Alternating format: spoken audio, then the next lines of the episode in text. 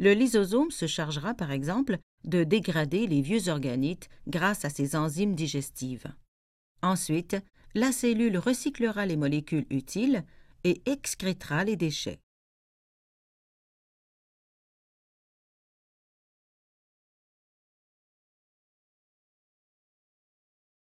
Le lysosome est une vésicule contenant des enzymes digestives.